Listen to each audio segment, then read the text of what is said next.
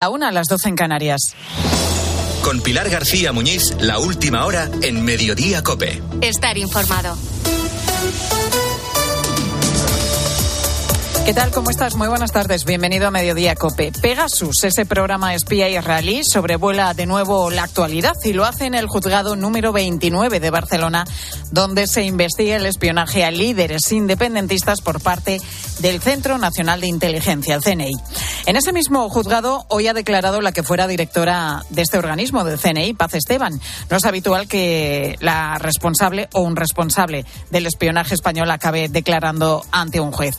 No es que sea intocable, que no lo es, es que la materia que conoce es material reservado que puede afectar a la seguridad nacional. Para que Paz Esteban haya declarado hoy, el Consejo de Ministros ha tenido que desclasificar ante antes varios documentos a petición del juez de Barcelona. Se trata de tres autos judiciales en los que un juez del Supremo autoriza al CNI a utilizar Pegasus para espiar el móvil de Per Aragonés. Hablamos de un periodo comprendido entre julio de 2019 y marzo de 2020. Se trata de la primera solicitud que realizó el CNI y de las dos prórrogas que se concedieron para seguir con el espionaje. Los documentos solo son legibles en parte, ya que se han tachado muchos datos para proteger la información que fuera sensible. Esto ocurre en todas partes, ¿eh? en todos los países del mundo, cuando se desclasifican documentos de inteligencia. En ese momento en el que se solicitó intervenir el teléfono, Aragonés era el vicepresidente de la Generalitat Catalana bajo el mandato de Quintorra. Sin embargo, la autorización no se pidió para espiar a Aragonés como vicepresidente, sino como posible coordinador en la sombra de los CDR. El grupo independentista que en ese momento, con el juicio y sentencia del procés, era especialmente activo en sus protestas, algunas de ellas, como recordamos, muy violentas. El móvil de Aragonés fue infectado con un mensaje SMS con un enlace adjunto. Según la vanguardia, el CNI quería comprobar si el entonces vicepresidente catalán usaba su teléfono para dar instrucciones para las acciones de protesta. Estos documentos desclasificados evidencian dos cosas. La primera, que el CNI actuó de forma legal, con la autorización del juez del Supremo que supervisa sus actividades. Y la segunda, que este seguimiento se llevó a cabo con el gobierno de Pedro Sánchez ya en el poder, aunque hoy dice Marlasca que ellos no tienen por qué saber lo que hace el CNI. Bueno, pues si no lo saben ellos, si no lo saben en el gobierno, ya me dirás quién lo puede saber. Es más, la desclasificación de estos documentos ha formado parte de las negociaciones entre Esquerra y el PSOE, algo habitual en estos meses. Y aquí se mezclan de nuevo los intereses particulares de un partido con el interés general, que en este caso pasa por la seguridad nacional. Por cierto, que el juez que investiga esta causa en Barcelona también ha solicitado desclasificar información relativa a la compra y uso de Pegasus y a las personas que intervinieron en la adquisición de este programa espía. A esto el Consejo de Ministros se ha negado por motivos de seguridad de los agentes. No se van a desclasificar, aunque con este gobierno siempre hay que añadir una coletilla de momento.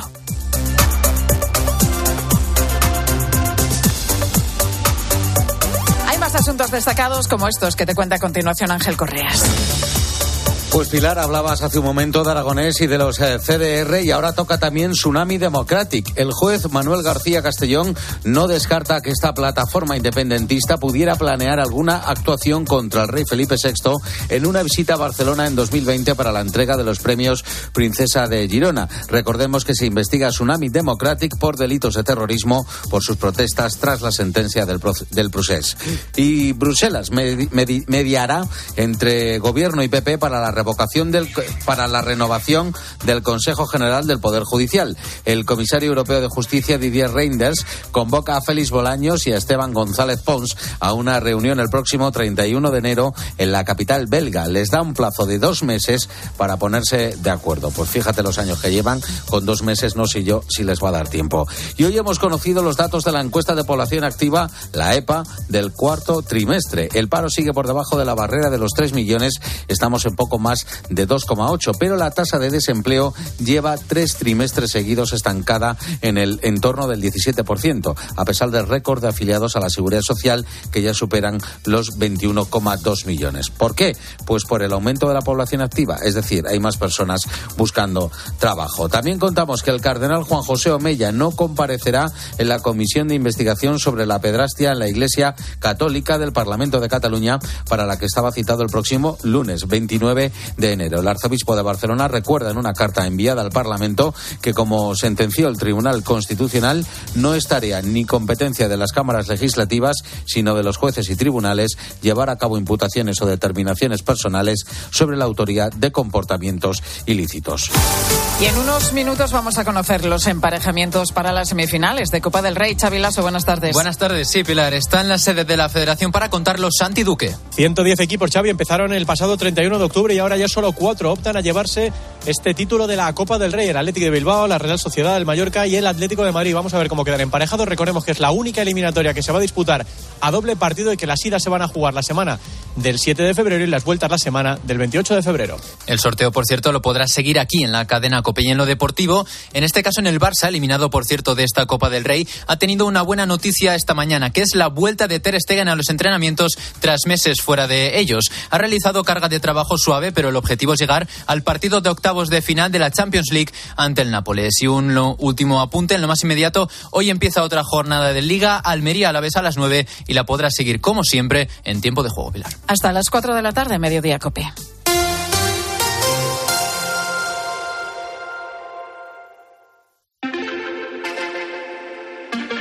Pilar García Muñiz. Mediodía Cope.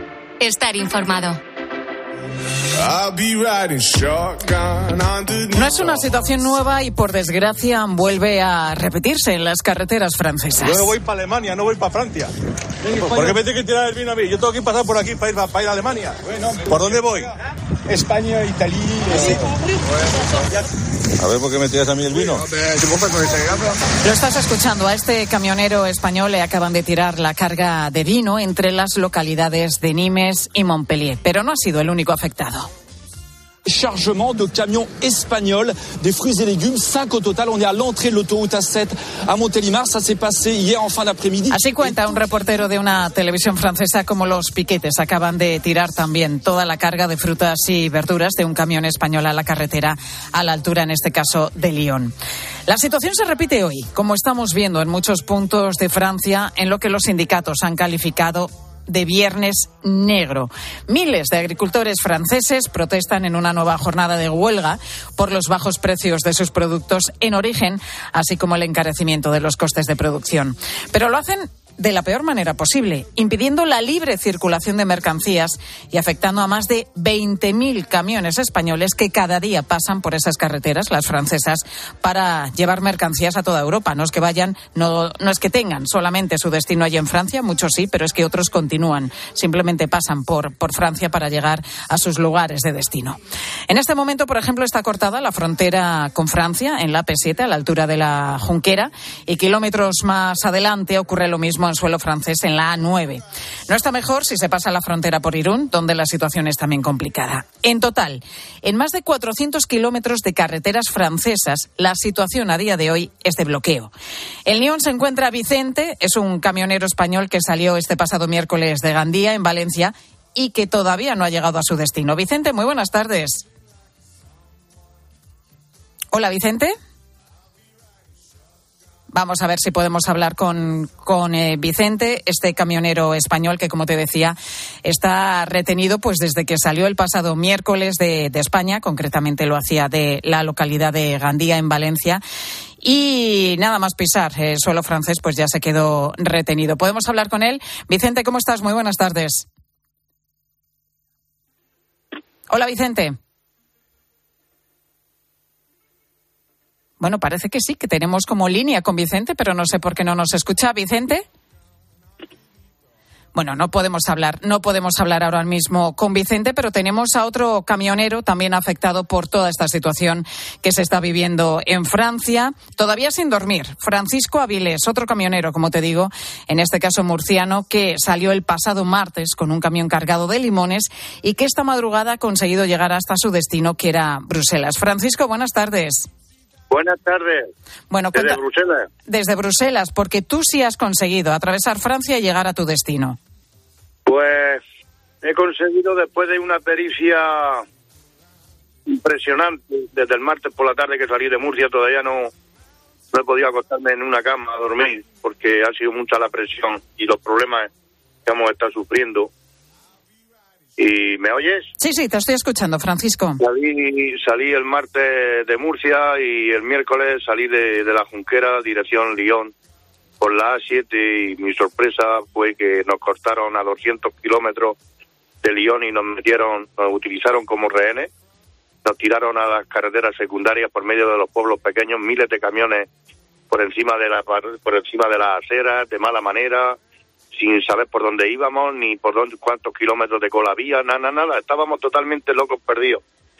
Y a partir de ahí, sobre las dos de la madrugada, pues llegué a una rotonda donde aparentemente estaba todo muy tranquilo, me uní con ellos en el piquete, hablaba con ellos en inglés, en el poco francés que hablo y, y nada, que no podíamos pasar. Y de pronto, de pronto se liaron locos perdidos con capucho y con todo a abrir camiones y a tirar mercancía al suelo y a meterle fuego a la mercancía, a los limones. ¿Te abrieron, ¿te abrieron tu camión? No sé qué mercancía transportas tú, Francisco. No, no, yo me quedé, yo me quedé en, yo me quedé para, para abrir el siguiente camión era yo. Madre mía.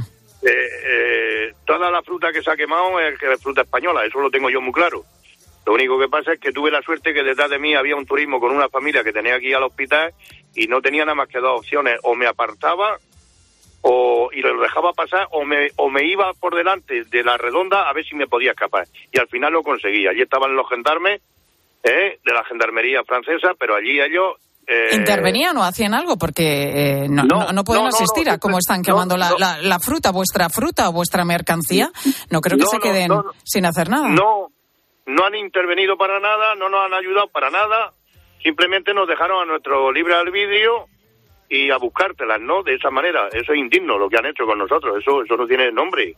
Y más que más la fruta de, de, de, tantas personas y sacrificio que lleva criarla, confeccionarla y transportarla, ¿no?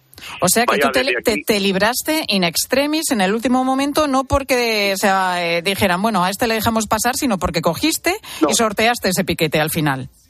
Sí, pero luego vino la, la segunda parte de, de la noche, que fue la más dura que fue cuando iba iba iba llegando por, por, por, todas las carreteras por ahí de noche, ya ves tú con un camión con 42 toneladas de que pesa con los limones y no sabes para dónde vas buscando siempre eh, el sentido de la brújula, ¿no? Uh -huh. Y al final al final me vi en Lyon, pero me mandaban para para, para los Alpes para los Alpes suizos e italianos, a la derecha de Lyon y ese no era mi camino, mi camino era pasar Lyon, irme a Luxemburgo y de Luxemburgo a Bélgica y ya dentro de Bélgica, evidentemente, Bruselas, ¿no?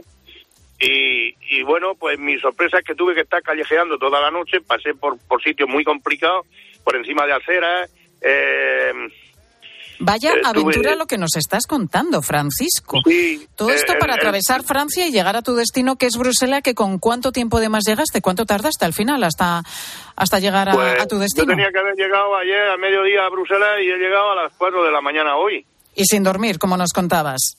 Y sin dormir. Y luego ya lo peor que me pasó es que tuve que pasar por un puente en Lyon, por un puente limitado a 22 toneladas y yo pesaba 42. Y yo digo, Dios mío, que cuando esté arriba con el camión cargado de limones se va a hundir el puente y me voy al río. Pues pasé por el puente y no se hundió. Jolín. Jolín, vaya situación de tensión. Eh, sí, todo el viaje que, que, que, has tenido que hacer hasta llegar a Bruselas y ahora te queda la vuelta, que esa es otra. A ver qué te encuentras también, aunque si es verdad que el camión ahora lo traes vacío o cargas de nuevo no, allí en Bruselas. No, de... no, no, no, no, no, no, no, vacío no. Yo voy a cargar un viaje hoy de, de envases vacíos para, para Murcia, para volver a llenar esos envases de limones y exportar otra vez. Sí pero tengo un dilema y es que yo no quiero volver a la a pasar nada, por lo mismo, ¿no? Claro. Claro, pero yo que me, me, mi ruta ahora es por París, por París, Burdeos, eh, Irún, Irún a Pamplona, Zaragoza, Valencia, Murcia, pero es que tengo entendido que hoy esta gente va a tomar París y le van a meter fuego a la Bastilla o no sé a quién le van a meter fuego, pero lo cierto y verdad es que yo no voy a poder pasar por ningún lado. Y hoy, entonces... hoy lo han declarado como Viernes Negro, va a ser un día muy, muy complicado. Desde luego, si puedes posponer el viaje unas horas o incluso a, a, mañana sábado o el domingo, que no sé si podrás hacerlo, claro, eso no siempre depende de, de uno, pues sí. es mucho más recomendable porque el día de hoy está siendo ya muy complicado y más que va a ser en las próximas horas. Francisco, que vaya todo sí. lo mejor posible, el viaje de vuelta a Murcia, a ver si esta vez es un pues, viaje tranquilito. Te dejo ahí, pues Francisco. Vaya, desde aquí, vaya, porque... de, vaya desde aquí, en primer lugar, mi agradecimiento a todos los medios informativos de España que se están haciendo eco de esta noticia y por el cariño y el amor que nos habéis prestado a los camioneros y desde aquí quiero mandar un abrazo muy fuerte a todo el colectivo de transportistas españoles. Un trabajo muy duro, muy duro el que hacéis los transportistas que, que a veces no tenéis todo el reconocimiento que desde luego os merecéis. Francisco, gracias. Vamos a hablar a continuación con Vicente, con el que intentábamos pues charlar hace, hace unos minutos, porque él el que, es el que se encuentra ahora mismo atascado en Lyon con su camión. Vicente, muy buenas tardes. Hola, buenas tardes, Pilar. Ahora sí que te escuchamos. ¿Cómo están las cosas? ¿Cuál es la situación en la que te encuentras? ¿Parado pues, completamente? Bueno, eh, bueno, ahora parado no, ahora he arrancado, me voy aquí a Lyon mismo, voy a cargar y nada, volverme donde estaba parado, porque claro, como está todo cortado, pues por lo menos tener el camión cargado, como no es perecedero, pues cuando digan de arrear, pues arreando. Ya está, pero no puedo salir, no puedo salir de, aquí, no puedo salir. Y, y no sabes, y no sabes cuándo vas a poder eh, atravesar León. No, no, no, no, Y lo que lo que estaba contando este compañero, tengo un compañero también en un pueblo en Push, Push Lembelay, en la Nacional 88, que les han dado les han dado, dice, estamos tres o cuatro horas parados, nos han dicho que nos fuéramos, pero claro, los también han abierto, han habilitado un parking para meter a los camiones extranjeros. Los franceses pasan, ¿eh? Los camiones eh, franceses sí que pasan, los extranjeros están todos parados en los parkings. Así que esa es la ayuda que tenemos de la gendarmería. Ahora mismo en Lyon, que es uno de los puntos más conflictivos, ¿hay muchos camioneros españoles en tu situación? Bueno, yo no sé los demás cómo, cómo estarán. Sí, por si, por si has podido hablar con, me imagino que por la radio, incluso por el móvil, los vais comunicando también. Y, y si allí mismo, cuando, ah. cuando has estado parado, has podido hablar con, con algunos otros españoles. Sí, he estado hablando con varios que les han dicho a la empresa de que nada, que se queden ahí, que no, que no van a no van a arrancar porque claro, eh, si cargas, ¿qué haces? Si, si es perecedero, ¿cómo, te vas? Eh, ¿Por dónde pasas? Si hay más de 300 kilómetros cortados desde, desde llegar a Rusillón a La Palme, está a unos 300 kilómetros, está cortada la autopista, las nacionales también. No, y además que es que os la estáis eh, jugando, no solamente vuestra mercancía, que también, sino vuestra integridad, ¿no? Así que tenéis que actuar con muchísima cabeza y muchísima prudencia. Anoche salí yo, anoche salí yo Pilar de, de, de Gers, de, de, Barcelona, bueno, de, casi la Junquera, eh, cinco horas y media era destino mío. Tardé diez horas en llegar. Eh, redondas cortadas, fuego, ruedas, eh, camiones, eh, a ver qué es lo que llevas, eh, es increíble. Y los gendarmes mirando, ¿eh? Los gendarmes sí, lo que nos contaba antes Francisco, que los gendarmes, pues prácticamente mirando sin hacer nada. Eh, te deseamos lo mejor, que haya suerte y que puedas, Vicente, salir de ese atolladero lo antes posible. Gracias, Vicente. Buena suerte. Muchas gracias. Muchas gracias. El ministro, por cierto, de Agricultura español, Luis Planas, ya ha dicho que la situación es inaceptable y que el gobierno francés tiene que hacer algo. En fin, vamos a seguir pendientes en mediodía de la situación de los camioneros españoles. Continúas ahora con tu cope más cercana.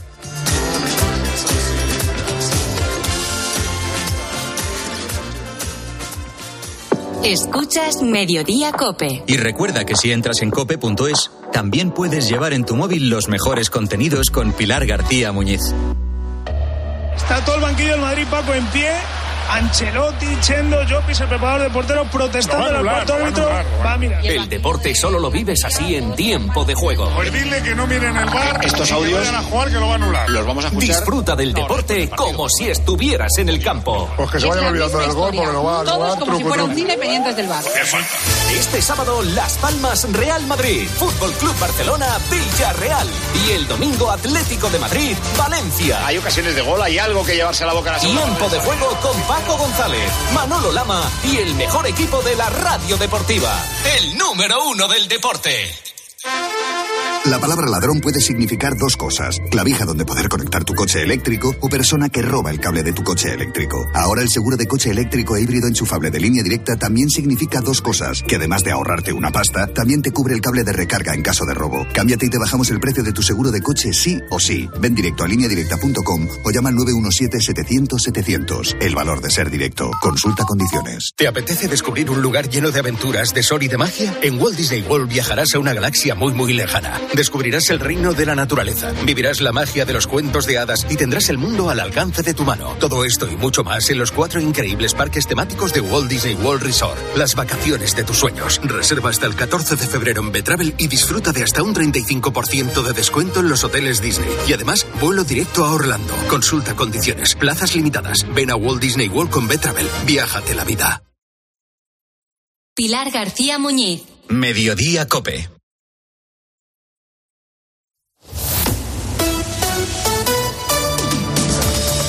Cope Madrid. Estar informado. Una y veinte de la tarde, tiempo ya de conocer lo que está pasando en Madrid, donde las lechuzas, los buitres y las águilas que habitan actualmente en el Hospital de Fauna Salvaje que tiene Grefa en la localidad de Majadahonda respiran un poco más tranquilas. ¿Por qué, Mónica Álvarez? Buenas tardes. Buenas tardes, Pilar. Bueno, pues porque se van encauzando las negociaciones para prorrogar el convenio que expiraba el pasado mes de diciembre. Actualmente se está trabajando en una nueva fórmula que les permita seguir ocupando los terrenos del Monte del Pilar, donde se ubican desde el año 2007. Ernesto Álvarez es el presidente de Grefa. Nos ha contado a COPE que ahora mismo respiran mucho más tranquilos. Estamos muy contentos porque sí que pensamos que por fin hay buena voluntad, que nosotros lo único, lo único que queríamos es seguir desarrollando nuestra actividad profesional. Desde luego no es que prefiramos, es que es la, la situación, si no idónea, la situación mejor que se podía aspirar, ¿no? Para poder seguir haciendo nuestra labor de conservación de la naturaleza y de, de fauna y de flora, ¿no? Actualmente estas instalaciones albergan hasta 7.000 animales al año, por lo que Ernesto pues no veía viable poder trasladarse a otro lugar. Hubiera sido casi inviable, no hubiéramos tenido margen de, de ningún tipo. Una instalación de este tipo, se, como la que teníamos en dos años y medio, tres años, como tardaron en hacer el, el centro, ¿no? Entonces hubiera sido realmente inviable, con, las consecuencias que eso tenía, ¿eh? porque eran proyectos con convenios de, con países, los internacionales, con otras comunidades autónomas, aunque ahora queda por delante un largo proceso de trabajo entre los servicios jurídicos y técnicos municipales, todo Pilar parece indicar que el final va a ser eh, feliz y que está cada vez más cerca. Bueno, pues una buena noticia. Una y veintidós minutos ya de la tarde. Eso, eso, que suene, que suene, porque llega la hora de tomar el aperitivo o de comer. ¿Y dónde me llevas hoy, Mónica? Bueno, pues a un sitio espectacular, claro que sí. En Mesonopote, te llevo a Mesonopote en la calle Mercurio 10 de Leganés. Es un rinconcito de Galicia en Madrid. Allí están José y Ana, que son sus propietarios, que están seguramente ahora mismo pues preparando ya junto con su equipo de cocineros pues sus platos, sus raciones, sus asados, sus arroces, sus pescados, sus menús especiales. Además te dan la posibilidad de poder degustarlo fuera del mesón. Tú llamas y lo vas a recoger allí y ya te lo comes donde quieras. Hay un número de teléfono, claro que sí, para las reservas 91 610 54 54 91 610 54 54 o si no, pues en su página web mesonopote.es. Mediodía. Cope Madrid. Estar informado. Que la gastronomía es uno de nuestros mejores embajadores, eso lo saben hasta en Japón. Gracias a los chefs y a productos como Fuentes, el atún rojo, nuestro país triunfa en medio mundo, como en Japón donde Fuentes es sinónimo del mejor atún rojo.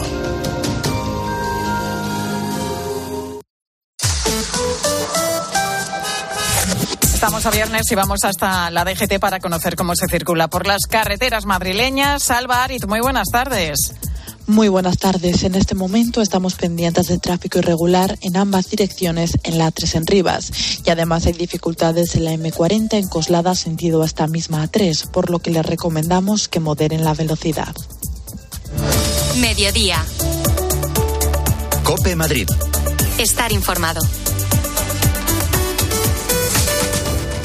Los Fernández son muy amables. Recogida a domicilio de cortinas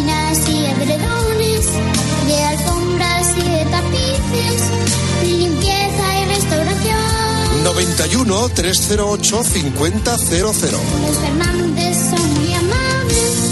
Hay emociones tan intensas e indescriptibles que teníamos que ponerles nombre. Son las emociones de los clientes de Gilmar, como el compromiso.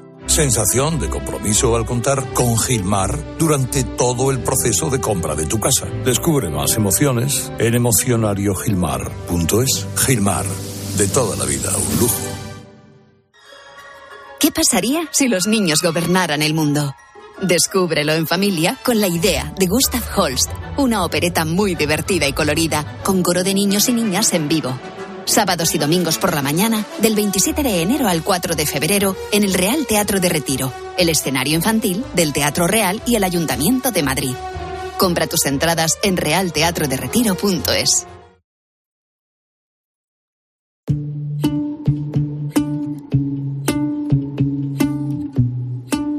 Mediodía. Cope Madrid. Estar informado. Just dancing with my eyes closed.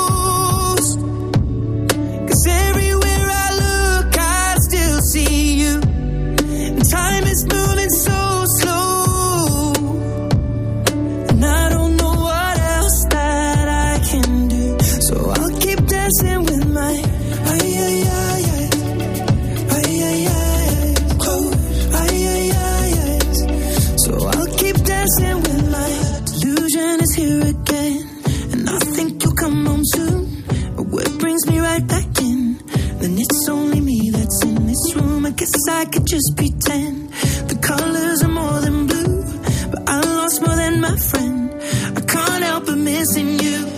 I pictured this month No sé si ha empezado ya o si se va a celebrar, eh, bueno, pues en unos instantes ese sorteo para conocer a qué equipo se va a enfrentar en doble partido Mallorca Athletic de Bilbao o, la, o a la Real Sociedad. Sí, ha empezado el sorteo Pilar a la una, eh, pero ya sabes que esto va despacio y estamos pendientes de, de conocer eh, qué equipo va a ser el rival del, Del Atlético de Madrid. el único equipo madrileño que queda en la competición. Así bueno, que pues lo enseguida, contaremos. enseguida lo vamos a contar porque antes eh, nos vamos a salir un poquito de nuestra región, de nuestra comunidad de Madrid. Nos vamos a ir a un sitio estupendo. Ven a Castellón, aquí la vida es así. Es el lema elegido para promocionar esta ciudad mediterránea en Fitur que se está celebrando en, IFEMA, ya sabes, esta feria hasta el próximo domingo. Eso es, Castellón, no sé si lo conoces tú, Pilar, es una ciudad sí, sí, eso, que está cerquita de Madrid, a cuatro horas más o menos en coche, y que tiene muchísimos atractivos para sus visitantes, por supuesto también para los madrileños. Es mucho más que un destino de sol y playa. Begoña Carrasco, alcaldesa de Castellón, muy buenas tardes. Hola, Begoña, alcaldesa. Pues la teníamos ahí. La Sí. teníamos ahí, sí, para hablar de Castellón, que es un destino fantástico y que lo tenemos presente en esta edición de Fitur. Alcaldesa, muy buenas tardes. Muy buenas tardes. ¿Con qué proyecto se presenta Castellón en la edición de Fitur 2024? Proyectos a corto y medio plazo. Pues como tú bien has dicho, aquí la vida es así. ¿Y cómo es la vida en Castellón? Fantástica. Vendemos autos. Se, se nos corta, Begoña. Se nos corta, se nos Sí. corta. La alcaldesa. Ahora, ahora. Sí, estoy aquí, estoy aquí. Sí, nos estaba diciendo, alcaldesa. Sí, sí. ¿Se corta? Sí, estoy en el mismo sitio. ¿Me oyen bien? Sí, sí, ahora sí. Vale, pues les decía que, que aquí se vive de maravilla y que tendrán que venir a comprobarlo, que estamos muy cerquita. Estamos a dos horas y pico, bueno, tres horitas con el tren, cuatro en coche y tenemos unas playas de arena fina y aguas cristalinas donde se puede practicar todo tipo de deporte. Prestamos los mejores servicios sin estar masificadas y luego tenemos una gastronomía para chuparse los dedos. Ya lo cantaba la famosa canción que hay que venir a comer un arrocito a Castellón. Qué bueno, Hay sí. muchas Claro. nuestra ciudad y para disfrutar. Eso es. Eh, hablaba usted antes del deporte. Eh, ¿Qué papel tiene precisamente el deporte en la oferta turística de Castellón y como eh, bueno un punto para atraer eh, turistas en cualquier época del año? Así es, queremos el deporte como un revulsivo turístico y un desestacionalizador, porque a- nuestra ciudad tiene muchos condicionantes. Tenemos 300 días de sol al año, tenemos mar, tenemos montaña, justo al ladito. Además, a las espaldas de la playa tenemos un aeroclub también para practicar deportes como el paracaidismo, o por, um, para poder volar en avioneta. Es decir, tenemos eh, muchísimos recursos, unas instalaciones fantásticas, tenemos una piscina olímpica, una orografía es Castellón de la Plana y por tanto invita a correr. Eh, lo tenemos todo para ser un destino de la gente que quiera practicar deporte en nuestra ciudad. Entonces queremos que el deporte nos sirva para ser un revulsivo turístico y por supuesto económico para, para Castellón. Un destino mediterráneo que con esta oferta tan variada que siempre merece la pena y además a ese destino le sumamos ese arrocito de Castellón. Bebaña Carrasco, alcaldesa de Castellón, gracias por estar con nosotros. Nos veremos pronto por allí. Sí, y podéis venir ahora también en fiestas, en nuestras fiestas internacionales de la Magdalena. Pues ahí queda esa invitación, alcaldesa. Gracias. Continúas en Mediodía Cope.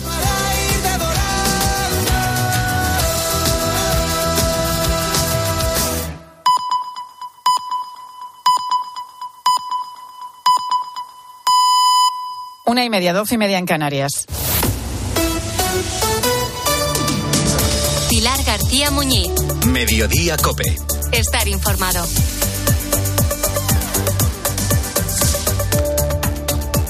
En este momento está cortada la frontera con Francia en la AP7 a la altura de la Junquera y kilómetros más adelante ocurre lo mismo en suelo francés en la A9.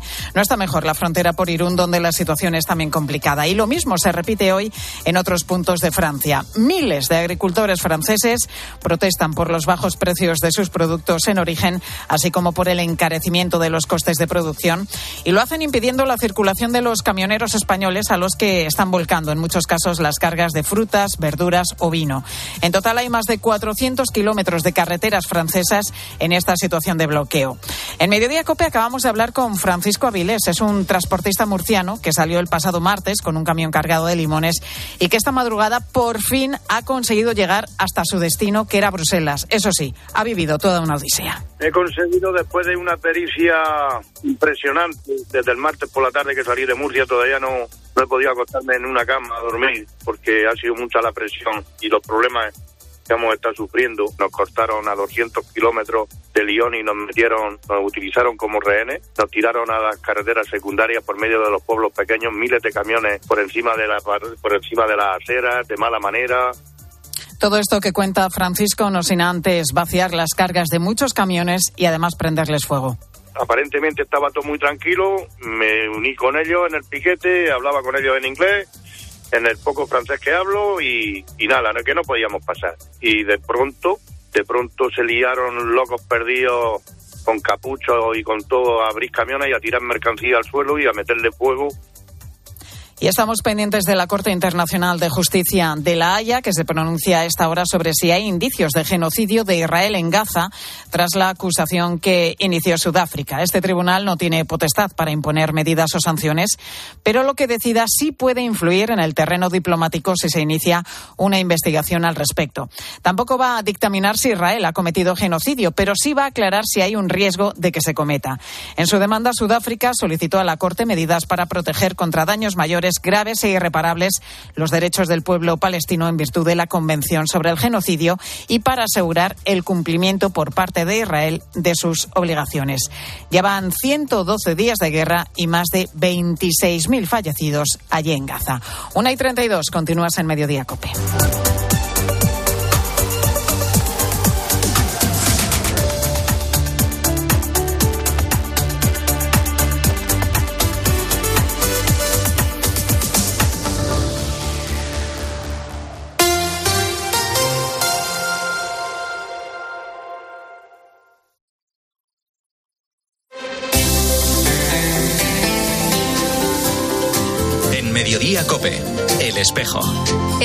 Informado.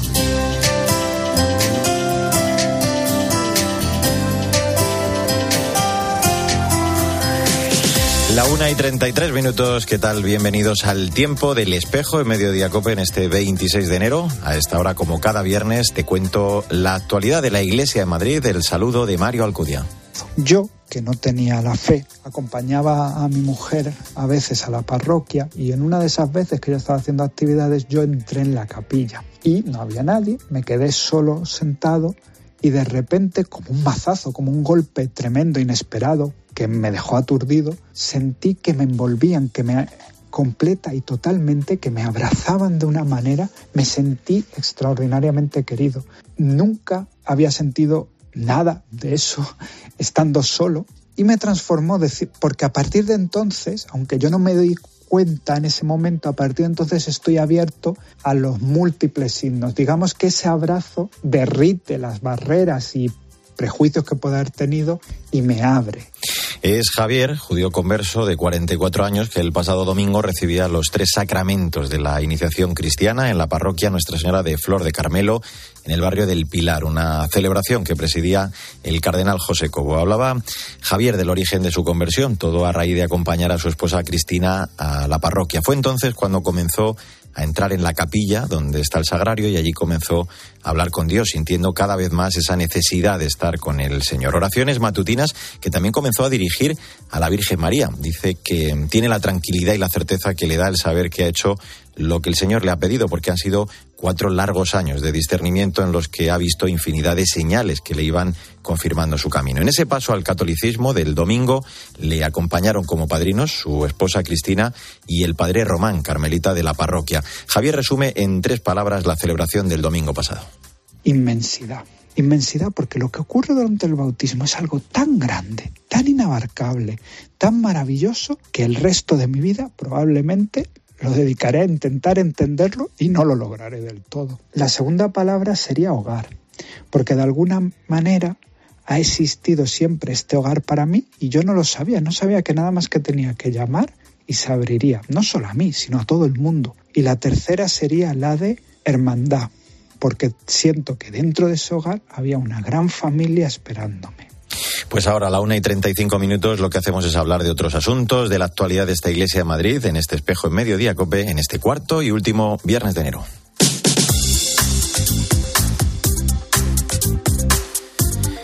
Comenzamos el repaso a la vida de nuestra archidiócesis. El arzobispo de Madrid participaba ayer en la Catedral de la Almudena en la clausura de la Semana de Oración por la Unidad de los Cristianos. Fue con una celebración en la que predicó el pastor luterano de la Community Church of Madrid, el reverendo Ramiro Arroyo. Los padres de la Iglesia interpretan que esta es la imagen de la Iglesia, la que acompaña al que está herido. Y hoy vemos que no estamos solos en esa misión. El Evangelio practicado y hecho samaritano es un buen vínculo que nos puede ayudar a converger todas las confesiones cristianas, porque pone de relieve la centralidad del amor y la misión que Cristo nos encomienda. Tres laicas, una religiosa y tres sacerdotes forman el grupo consultor del Seminario de Madrid que ha nombrado el arzobispo de Madrid por un plazo de tres años. Se trata de un equipo que tiene por función asesorar y conectar de forma más intensa la formación y las actividades del Seminario de Madrid con las necesidades y la vida diocesana. Este equipo surge para ofrecer pistas y asesoramiento al rector del seminario y al equipo de formadores con los que han de reunirse de forma periódica para contrastar visiones y retos, así como para ofrecer la visión y peticiones que la diócesis hace al proceso formativo y la organización del seminario, un proceso que va a tener dos direcciones. Por un lado, acercar la vida del seminario a la diócesis y por otro, la vida de la diócesis y sus necesidades al seminario. Y ya que hablamos precisamente de nuestro seminario, el próximo sábado, 3 de febrero, nuestros seminaristas van a visitar al Papa Francisco, acompañados del cardenal José Cobo y de todo el equipo de formadores del seminario conciliar. Serán 84 los seminaristas que tendrán la oportunidad de participar en esta audiencia privada con el Santo Padre en el Palacio Apostólico. Un encuentro que los seminaristas esperan con gran ilusión. Y vamos con otros asuntos. Prosigue el curso anual de catequistas organizado por la Delegación Episcopal de Catequesis, que en esta segunda parte está centrado en el tema el testimonio en la catequesis. Ayer el delegado para la causa de los santos impartió la charla titulada El testimonio de los santos que vivieron la fe y la viven en profundidad. La pregunta es, si el niño, el adolescente o el adulto que va a catequesis se encuentra con un catequista santo, este quizás sea el mejor modo de la catequesis, dar testimonio de la fe que se conoce, que se cree, con la propia vida. Un catequista santo es el mejor modo de que el niño conozca a Dios. Te cuento más noticias. Mañana a las 10 de la mañana se va a celebrar en el Arzobispado de Madrid la segunda reunión del Pleno del Secretariado de Apostolado Seglar para este curso, un encuentro en el que se pondrá en común la respuesta a la pregunta formulada previamente. ¿Qué echáis de menos en la vida diocesana respecto a lo que creéis que podemos y debemos aportar los laicos? Y en consecuencia también otra cuestión, ¿qué pedís a la diócesis para que se concrete esa apuesta por los laicos que quiere realizar el arzobispo?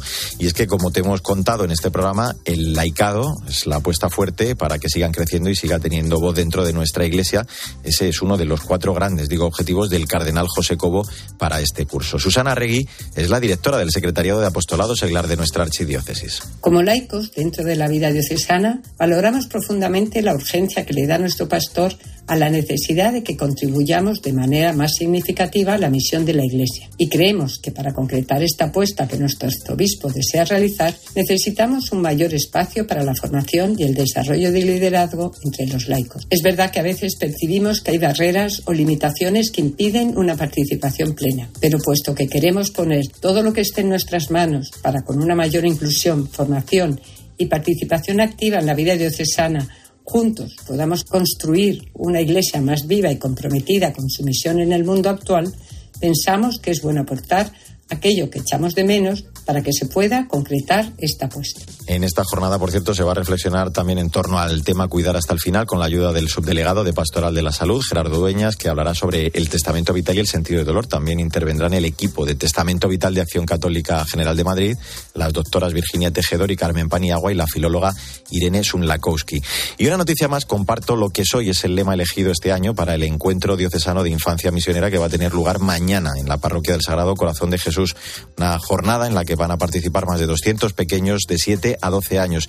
Este año van a contar con el testimonio de la misionera comboniana Expedita Pérez, que ha trabajado en zonas de conflicto y que les va a contar el trabajo que ha realizado con los niños en Gaza. El delegado episcopal de misiones, Manuel Cuervo, nos explica el objetivo del encuentro. Queremos que los niños que viven la infancia misionera profundicen en su ser misionero allí donde el Señor les ha puesto, con su familia, con sus amigos, que conociendo la infancia misionera y conociendo este año el lema Comparto lo que soy, sepan que ellos tienen muchos dones y talentos que pueden compartir con todos los niños y que también pueden compartir la oración con aquellos niños que no conocen a Jesús en territorios de misión. Bueno, pues así hemos llegado a la 1 y 41 minutos. Enseguida vamos a hablar con el párroco de San Ramón Nonato en Vallecas, José Manuel Orcajo, que ha presentado esta semana semana su nuevo libro, Diamantes Tallados, Historias de Mujeres Luchadoras, editado por Palabra, siete duras historias, siete duros testimonios en las que Dios ha sido el hilo conductor, resucitándolas a una nueva vida. Ya mismo te lo cuento con detalle en este espejo de Madrid, en medio de Cope. ¿Y tú qué piensas? Escríbenos en Twitter, en arroba cope y en facebook.com barra cope.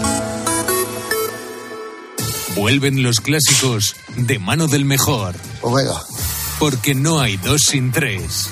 Hasta ahora estamos consiguiendo películas que no bajan nunca del 10. Yo creo que vamos a sacar unas 50, 60, 70 obras maestras que las vamos a poner aquí. Classics con José Luis García. Esta semana, La Evasión. El viernes a las 10 de la noche, en 13. Mediodía Cope, El Espejo.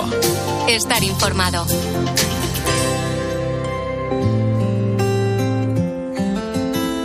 Me he hecho tantas preguntas, intentando entender. Me he lanzado a buscarte sin saberte ver. La 1 y 42 minutos, soy Mario Alcudia, gracias por seguir con nosotros en el Espejo de Madrid en Mediodía Cope en este viernes 26 de enero. Cuando te has encontrado con Jesús, con los instrumentos que Él ha puesto, el Padre, quiero decir, pues no te queda más remedio que decir y aceptar que has tenido una oportunidad, que has sido tocada por Él y que sí había para ti esa definición tan hermosa de eres, eres un diamante, eres una piedra preciosa, eres la niña de los ojos del Señor, eres amada, todo lo contrario que lo que el mundo te decía. Pues escuchabas a Kerla, que puede traducirse como danzando con ángeles, su nombre, tras tocar fondo en su vida. Un día pasó por el comedor social San Ramón Nonato. Allí conoció al padre Orcajo y a la hermana María Sara. Ellos no solo le dieron alimentos, sino unas palabras que sobre todo lo que le dieron fue vida. Bueno, el Club Zayas ha cogido esta semana la presentación del último libro de José Manuel Orcajo, titulado Diamantes tallados, historias de mujeres luchadoras como Kerla. En la presentación estuvo acompañada además por la responsable de los hogares de María Villota, por donde han pasado estas siete mujeres. Pero nos lo va a explicar con mucho más detalle el autor, el padre José Manuel Orcajo. Hola, José Manuel, ¿cómo estás? Hola, ¿qué tal? Buenas tardes, Mario. Bueno, no son como dice Isabel de Villota en el prólogo, eh, historias bonitas ni, ni cuentos platónicos, la verdad, pero sus historias eh, rompen prejuicios, ¿no? Amplían las miras y sobre todo revalorizan la vida. Todas ellas, eh, todas estas mujeres dan testimonio de su lucha por la supervivencia y además, si me permites hacer un poquito de spoiler, encuentran un hilo conductor, ¿no? En cada una de ellas que es la mano de Dios.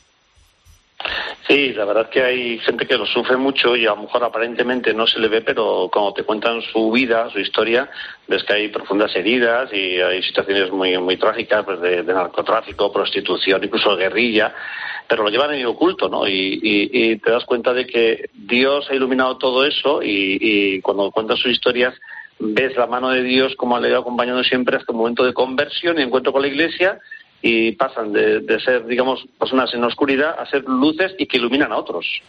Estamos hablando de, historias, decimos, duras, muy duras, solo por citar algunas. Bueno, pues hemos escuchado a Kerla, que, que tuvo casi que despojar su dignidad para, para sobrevivir, ¿no? Eh, también Zoraida, eh, bueno, los peligros del narcotráfico en el caso de su historia en Colombia. En estas eh, historias, José Manuel, aparece, como dices, el cuerpo de Cristo lacerado, ¿no? Ultrajado, pero como fuente de salvación.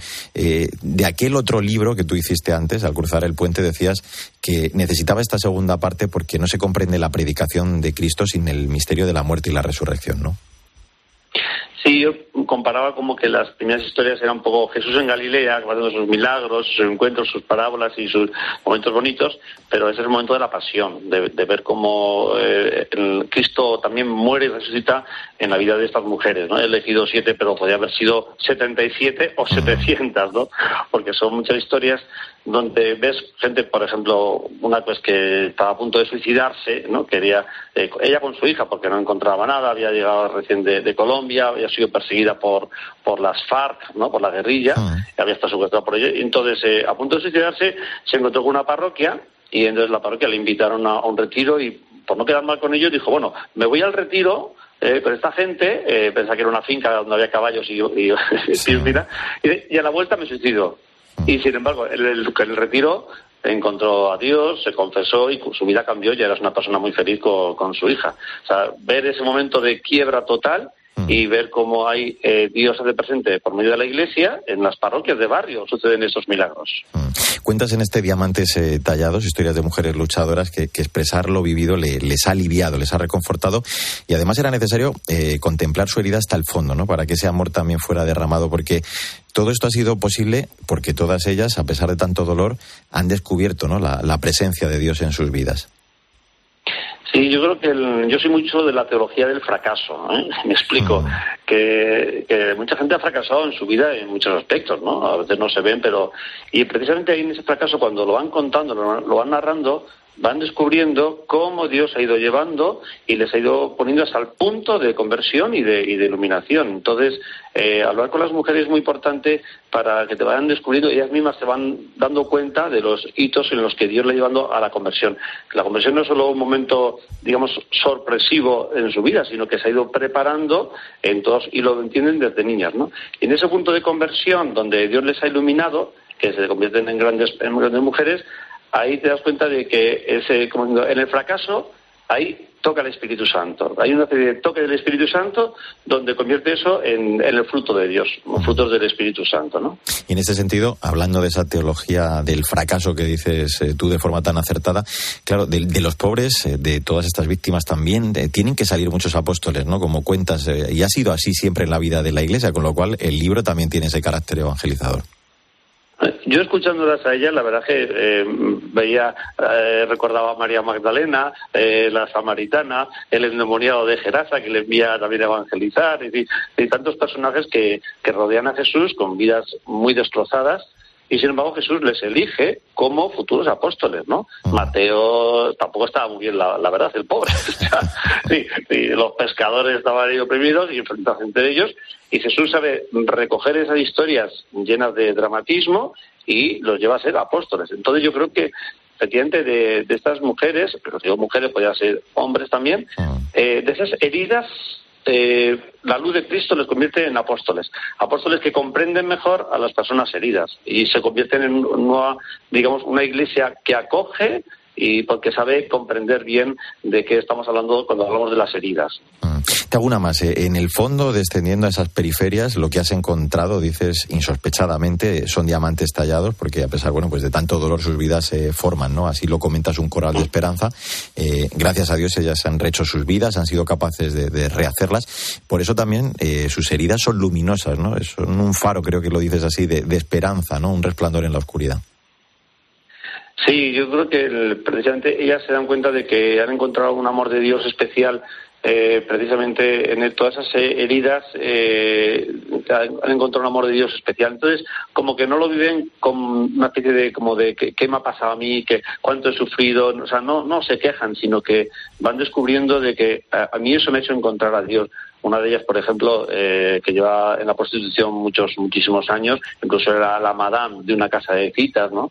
Pues eh, pasó un día, se encontró una procesión, digamos por, por sorpresa, y fue siguiendo la, proce- era la procesión de, de Cristo de los Mila- del Señor de los Milagros, que hacemos de la parroquia, siguió la procesión, llegó a la parroquia y allí se confesó, el sacerdote se quedó asustado un poco y decidió cerrar la casa de citas y ahora es una persona que adora al Santísimo y una, de una, con un corazón especial y nos ayuda mucho en el comedor. Es una voluntaria que ama mucho al Señor. Pues menudo testimonio. No son biografías ni testimonios, sino unas confesiones al estilo de San Agustín. En estas páginas pues se puede ver la crudeza del pecado del mundo, la gravedad de la oscuridad, pero por supuesto la salvación de Dios. Hace falta descubrir la acción del Espíritu a través de estas vidas heridas en medio de la depravación. Siete historias de mujeres que se han convertido en esos diamantes tallados, historias de mujeres luchadoras, el nuevo libro del sacerdote José Manuel Orcajo, al que le agradezco muchísimo el que nos haya acompañado, editado por palabra, por cierto. Gracias, José Manuel. Un abrazo muy fuerte. ¿eh? Un abrazo a todos. Pues así hemos llegado a la 1 y 50 minutos, recta final de este espejo de Madrid en mediodía COPE en este 26 de enero. Y hacen falta gentes como tú en el mundo. Que en tu ambiente, en tu trabajo, en tu familia, en el lugar donde haces tu vida, en el sitio donde te diviertes, seas un hombre entero, regio, agradable y cristiano. ¿no? Que todo eso espera de ti. Pues escuchabas al fundador del Opus Dei, San José María Escriba de Balaguer. Algunos jóvenes de la prelatura en todo el mundo han puesto en marcha Youth, un proyecto, dicen, para bueno, pues poner en palabras las inquietudes de, de los jóvenes. Entre esos grandes temas que surgieron en sus reuniones han encontrado asuntos como el noviazgo, la doctrina social de la Iglesia o la vida en familia, que van a ser, digamos, los ejes transversales del trabajo, todo para tratar de brindarles esas herramientas que les permitan llevar a cabo la misión que Dios les encarga en la Iglesia. Vamos a charlar de todo ello con Rosario Meneces, ella es una joven portuguesa. Hola Rosario, ¿cómo estás? Hola, buenos días. Buenos días. Una iniciativa que mm, decimos se ha inspirado en el carisma de la prelatura y en el papel esencial ¿no? que los jóvenes han tenido en, en su desarrollo desde que San José María eh, lo fundase con tan solo 26 años. eh, pues para reflejar digo, ese carisma particular desde esa especificidad, ¿no? lo de ser cristiano también en medio del mundo. Sí, exactamente. Eh, pues Youth, como, como acabas de decir, es al final una línea de comunicación eh, del Opus Dei para jóvenes que, como decías, pretende dar respuesta a sus inquietudes, a sus dudas, necesidades y, y efectivamente es algo que muy de la esencia, que mira mucho al núcleo del Opus Dei porque es, en primer lugar, Dios ha elegido a un joven para fundar a una institución de la Iglesia, a San José María. Como decías, tenía 26 años. No sé, eh, muchos de nosotros con 26 años estamos buscando un piso, eh, poniendo las bases de nuestra vida y San José María está poniendo las bases del Opus Dei. Y luego también para eso se podría haber apoyado, había podido pedir ayuda a, a gente experta, a gente que hubiera montado otras instituciones, etcétera, y no, se apoyó en sus amigos, que eran jóvenes como él, universitarios. Y por eso, como la juventud siempre ha sido algo muy esencial y muy de la raíz del Opus Dei, ese proyecto también quiere eh, reflejar un poco eso. El, el objetivo, lo decías tú, es eh, hacer de Youth una línea de comunicación para, para los jóvenes, eh, bueno, pues eh, de modo que puedan también conocer, acercarse a San José María, porque claro, su mensaje es de enorme actualidad en nuestros tiempos, ¿no? Él les hablaba sin tapujos, con gran claridad, esa radicalidad que involucra la vida entera y que le da sentido, y eso en el fondo también es, es lo que buscáis, ¿no? Vosotros. Sí, exactamente. Bueno, por una parte, es un proyecto que pretende llegar a cualquier joven, eh, sea cual sea su posición o su relación con la fe. Eh, conozcan la Iglesia, conozcan o no, el Opus Dei. Eh, pero sí, efectivamente, pretende eh, llegar ahí donde están y, responder a sus necesidades en muchos, con relación a muchos temas.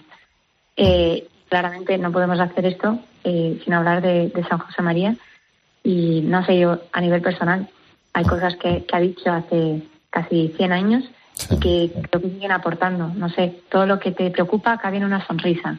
Eh, haz lo que debes y está en lo que haces. O sea, cuando ha sido más difícil estar en lo que hacemos en el siglo XXI, ¿no? eh, y sigue siendo muy actual todo lo que dice, aunque no lo veamos tan directamente como quizá muchos hayan podido verlo.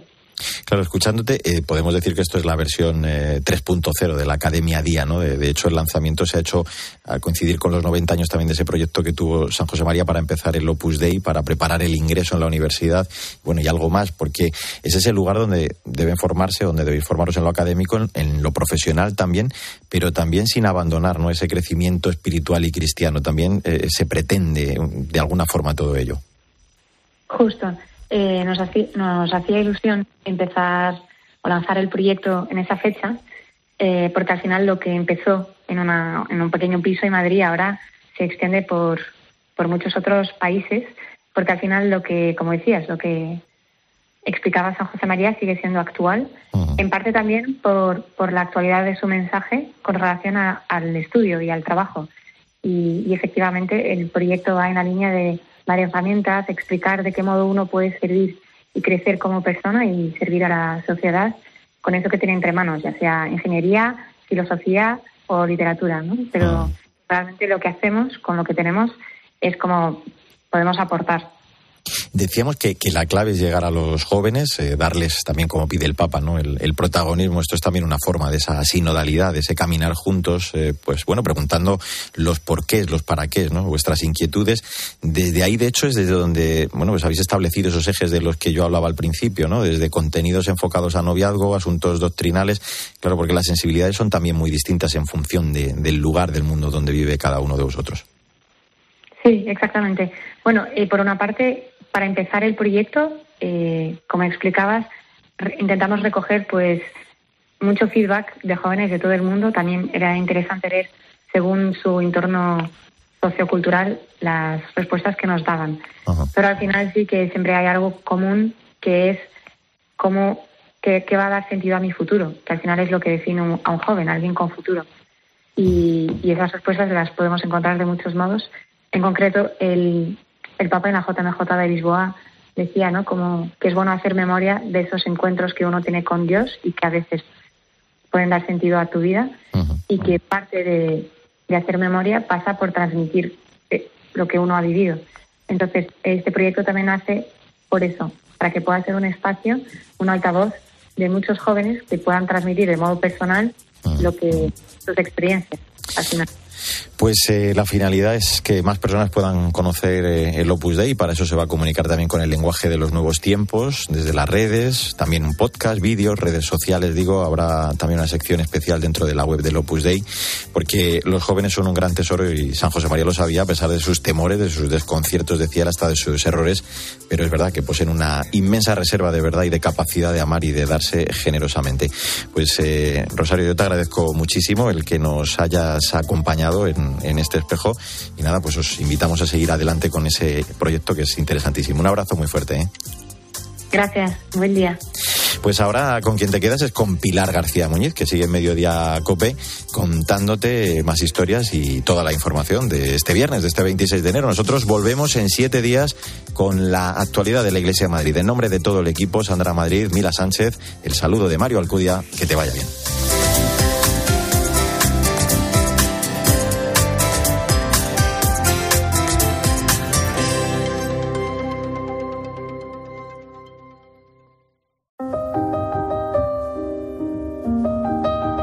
Escuchas Mediodía Cope. Con Pilar García Muñiz. Estar informado.